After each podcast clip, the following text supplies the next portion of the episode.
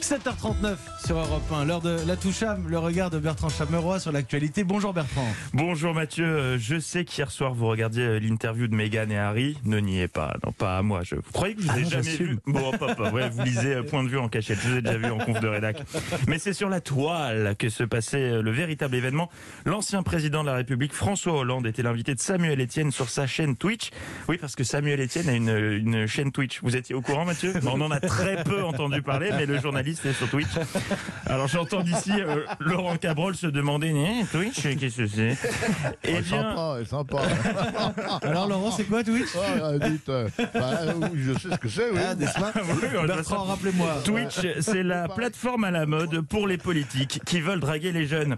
Euh, grosso modo, Twitch, c'est une plateforme interactive de streaming sur laquelle les utilisateurs proposent des live vidéo. Alors, ça peut être des parties de jeux vidéo en direct ou des interviews d'ex-présidents.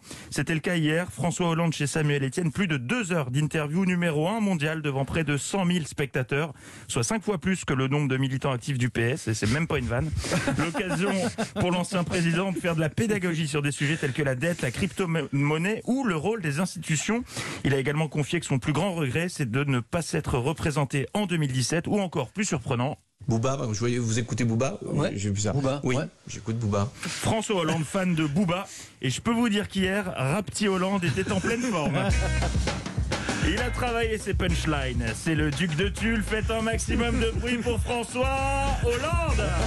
Il n'a pas pu s'en empêcher. Il a glissé des tacles sur le clip de prévention aux gestes barrières réalisé par McFly et Carlito suite au défi lancé par Emmanuel Macron. Je trouve c'est plutôt pas mal de demander euh, à ces deux euh, créateurs euh, de, de faire une chanson et de, de, de, de faire une animation pour qu'on respecte les gestes Vous barrières. vous l'avez regardé la chanson J'ai- écouté la chanson. Vous avez pensé quoi Euh, qu'il vaut mieux faire un geste barrière. Donc, compris par rapport à la chanson. Mais euh, Mais son meilleur scud, il l'a réservé à Emmanuel Macron. Parce qu'on on va rappeler pour ceux qui ont oublié qu'il a été autre ministre de l'économie. euh. oui, vous faites bien de le rappeler. Bah non, parce que- Euh, non, parce que lui-même peut-être euh, s'en souvient.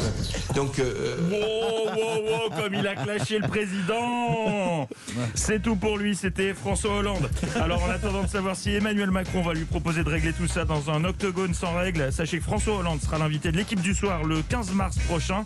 En trois semaines, une interview dans le Parisien, un live Twitch et l'équipe. Ça sentirait pas un peu le plan com tout ça? Alors ne vous étonnez pas si vous le voyez sur Gulli ou Chasse et Pêche dans les prochains jours. euh, ou dans la patte patrouille. Ou dans la patate. Oui, oui, Je vois que monsieur connaît ses classiques. La toucham tous les matins 7h40, c'est sur Europe 1. Merci Bertrand Chameroy.